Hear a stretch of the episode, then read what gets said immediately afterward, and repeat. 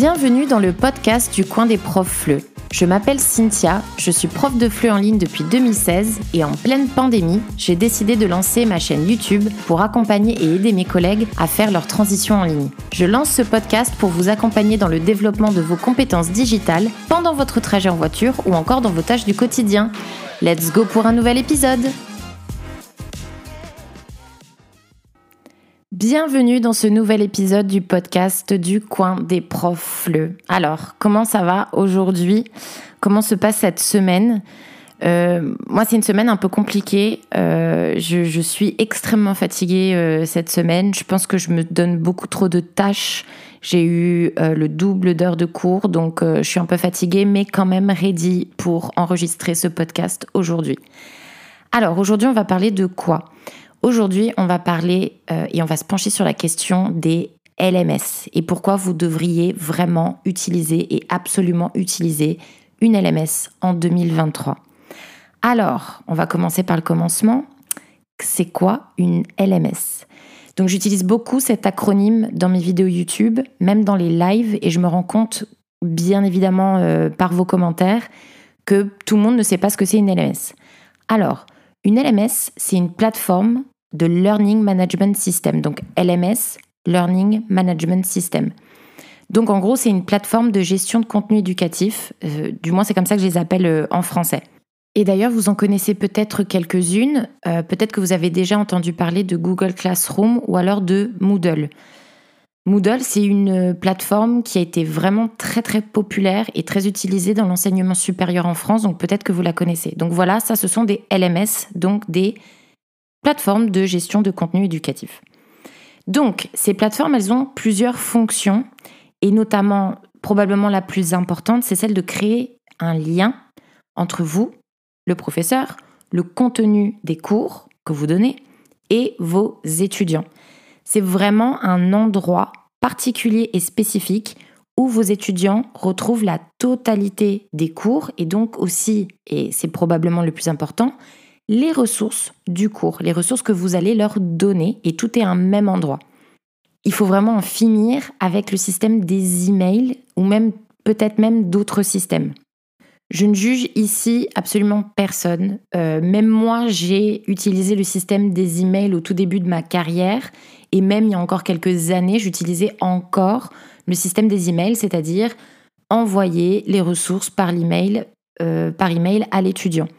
Je ne juge personne là-dessus. Mais ça, c'était avant le Covid. Le Covid a changé quand même beaucoup de choses et il est temps en 2023 de dire bye bye aux emails. C'est très confus. En gros, c'est à l'étudiant d'organiser les ressources pour pouvoir ensuite les reconsulter s'il le souhaite. Euh, c'est pas forcément la méthode la plus, euh, la plus efficace, si vous voulez. Et notamment d'ailleurs, en fait, elle augmente vraiment énormément la friction et donc la distance transactionnelle entre votre étudiant et le travail à faire. On parlera plus de la distance transactionnelle dans un autre épisode, mais en tout cas, croyez-moi, euh, ce n'est pas la meilleure méthode, le système des emails, et même, je dirais, d'autres systèmes. Mais on va développer ça un petit peu plus tard dans ce podcast, dans cet épisode aujourd'hui. Alors, que vous apportent les LMS Qu'est-ce que ça va vous apporter de plus? Donc, avec une LMS, vous allez pouvoir faire le truc qui pour moi est probablement le plus important, c'est de créer des questionnaires qui sont construits en fait directement sur la plateforme sans que l'étudiant ait besoin de sortir de cette plateforme et tout est au même endroit. Alors, je m'explique. Vous pouvez créer des questionnaires, vous savez, avec euh, questions, réponses qui va apparaître à la fin. Il y a plein d'outils qui, vont vous permettre de faire ça, euh, comme Quizzes, euh, comme même des Google Forms, etc. Mais le problème, c'est que vous allez devoir partager un lien à votre étudiant. Et vous allez le mettre où ce lien? Peut-être que vous allez l'envoyer par email. Et on revient au système qu'on a déjà connu, qui est hyper confus, et un système qu'on souhaite en fait euh, dont on souhaite se débarrasser en 2023, enfin du moins je l'espère. Donc l'avantage de créer un questionnaire et de le créer sur la plateforme, c'est que l'étudiant, il a directement accès aux réponses une fois le questionnaire fait. Donc ça, c'est l'avantage principal. Et donc le fait aussi de rester sur la plateforme, de construire votre questionnaire directement sur la plateforme avec les outils de questionnaire proposés par la plateforme, ça va vous permettre d'avoir accès à une série de données, des informations extrêmement intéressantes comme les réponses de vos apprenants, le temps passé sur le questionnaire par exemple. Et si vous avez plusieurs étudiants, vous avez accès euh, à une série de pourcentages des bonnes, mauvaises réponses. Et ça va vous permettre de localiser de manière extrêmement précise, euh, en gros en un coup d'œil, aux points qui ont posé le plus de problèmes à vos apprenants. Et c'est là en fait que vous faites toute la différence. Parce que en pouvant localiser de manière très rapide les points qui ont posé le plus de problèmes, vous allez pouvoir donc faire et proposer une correction en cours sur ces points spécifiques. Je me souviens, pendant notre réunion au sommet avec Abdou, on a parlé justement de cette correction et le fait de faire la correction directement en cours. Bien évidemment, c'est une excellente bonne idée puisqu'il faut corriger avec l'étudiant. Je pense que c'est très bien de corriger avec l'étudiant. Mais quand vous corrigez avec l'étudiant en cours, disons que c'est la première phase. C'est la première fois que l'étudiant est face à ces bonnes et mauvaises réponses. Mais le fait d'avoir automatisé un questionnaire et de récupérer juste les questions et les réponses qui ont posé le plus de problèmes, là, l'étudiant en cours, il est face à une deuxième phase de correction. Ça veut dire qu'il a déjà vu une correction la première fois quand il a fait son questionnaire tout seul. Et là, en fait, on rentre dans une deuxième phase de correction avec l'apprenant. Ça veut dire que première phase, il a vu ses bonnes et mauvaises réponses tout seul sur le questionnaire sur la plateforme. Et la deuxième phase, il va revoir ses bonnes et mauvaises réponses, enfin du moins les mauvaises réponses. Et là, il va davantage comprendre pourquoi il s'est trompé parce qu'il aura l'explication du professeur, donc votre explication en live pendant le cours synchrone. L'erreur, c'est important. Bien sûr que c'est important. C'est un processus fondamental dans l'apprentissage. Mais il ne faut pas juste rester à l'erreur. Il faut prendre cette erreur et l'expliquer, expliquer pourquoi. Et l'expliquer une fois, c'est très bien, mais pourquoi ne pas l'expliquer deux fois? Donc vous voyez un petit peu euh, ce que ça va vous permettre de faire. Maintenant, un autre avantage de créer vos questionnaires et de les automatiser, c'est qu'une fois que c'est fait, une fois que vous avez mis questions, les réponses et même parfois des commentaires de vos réponses pour que l'étudiant essaye de déjà commencer à comprendre pourquoi il s'est trompé ou pourquoi c'est correct, c'est qu'une fois que le questionnaire est fait, vous pouvez le réutiliser pour un autre étudiant. Donc imaginons que vous fassiez euh, une série de questionnaires de grammaire niveau A1. La prochaine fois que vous avez une autre session de A1, vous allez pouvoir tout réutiliser. Et ça, c'est un autre avantage de l'automatisation des questionnaires et de l'utilisation des LMS. Maintenant aussi, une LMS, ça vous sert en fait tout simplement à organiser vos ressources, d'accord? Euh, une LMS, c'est pas un endroit où on dépose des fichiers. Là, c'est comme si vous utilisiez euh, encore une fois le système des emails vous allez pouvoir, et c'est l'avantage d'utiliser une LMS, vous allez pouvoir les organiser en modules. Un module, ça peut correspondre par exemple à une unité, une séquence de cours. Ne pas juste y déposer des fichiers, en fait, euh, sans consigne autour du fichier, du questionnaire en question ou juste un lien. L'idée d'une LMS, c'est que vous allez pouvoir organiser ça encore mieux, vraiment encore plus en entonnoir. À l'intérieur des modules, vous pouvez organiser ça en pages.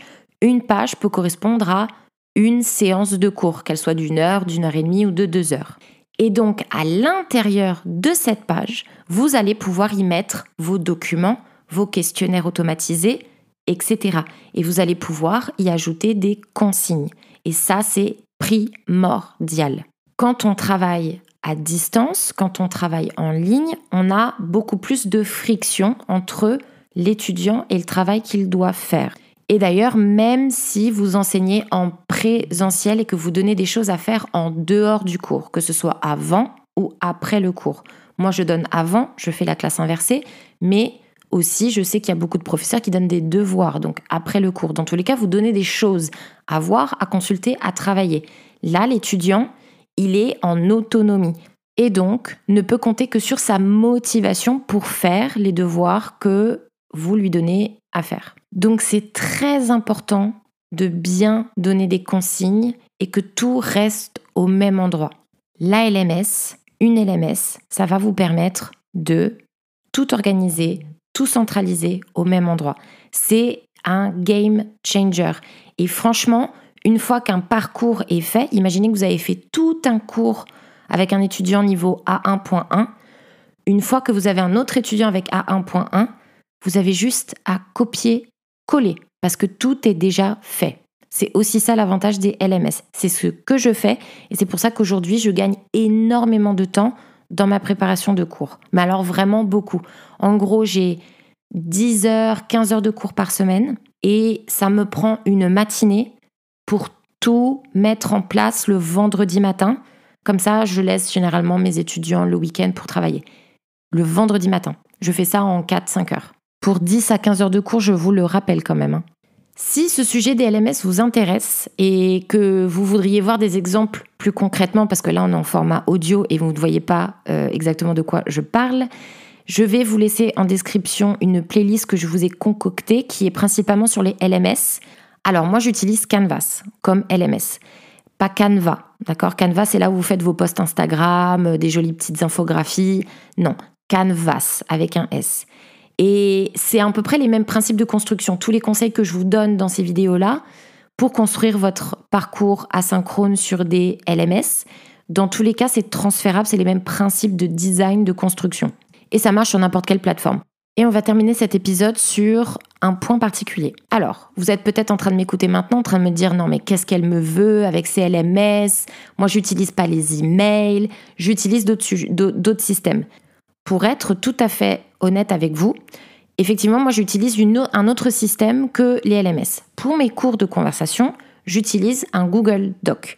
Pourquoi j'utilise un Google Doc? Parce que c'est des cours de conversation. Ce sont généralement des cours qui sont moins chers que mes cours complets, qui sont des cours où je travaille toutes les compétences au détail près.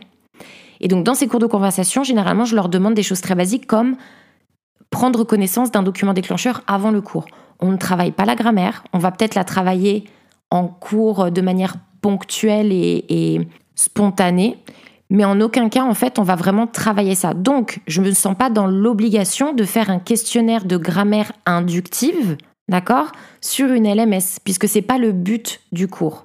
Donc, j'utilise en fait tout simplement un Google Doc. On discute. Parfois, je laisse des petites questions par rapport au document déclencheur pour qu'ils commencent à avoir une certaine réflexion avant de venir en cours et pour amorcer euh, mieux la conversation et pour les rendre un petit peu plus actifs quand ils regardent ou qu'ils lisent ce document déclencheur. Et je me sers du Google Doc pour, mm, vous savez, euh, faire des corrections en fait, prendre des notes, euh, corriger les choses que j'entends. Voilà, c'est tout. Je me sers du Google Doc pour ça. Maintenant, dans un cours complet où vous travaillez toutes les compétences, je trouve que le Google Doc est très limitant parce que vous ne pouvez quasiment rien faire dessus à part partager des liens et écrire. Vous ne pouvez pas automatiser le système de questions-réponses. Vous pouvez mettre les questions sur une page, les réponses dans l'autre, mais l'étudiant, il peut regarder s'il le souhaite. Alors que sur une LMS et un questionnaire, il pourra pas le faire. Il, il devra faire le questionnaire dans sa totalité pour avoir accès aux bonnes et aux mauvaises réponses. Donc, éventuellement, peut-être qu'en utilisant Google Doc, bah, vous utilisez Google Drive, donc un système de fichiers, et peut-être, bah, vous savez que vous avez Google Forms. Mais à ce moment-là, c'est encore un lien. Vous allez mettre le où le lien? Dans un dossier de Google Drive. Ok.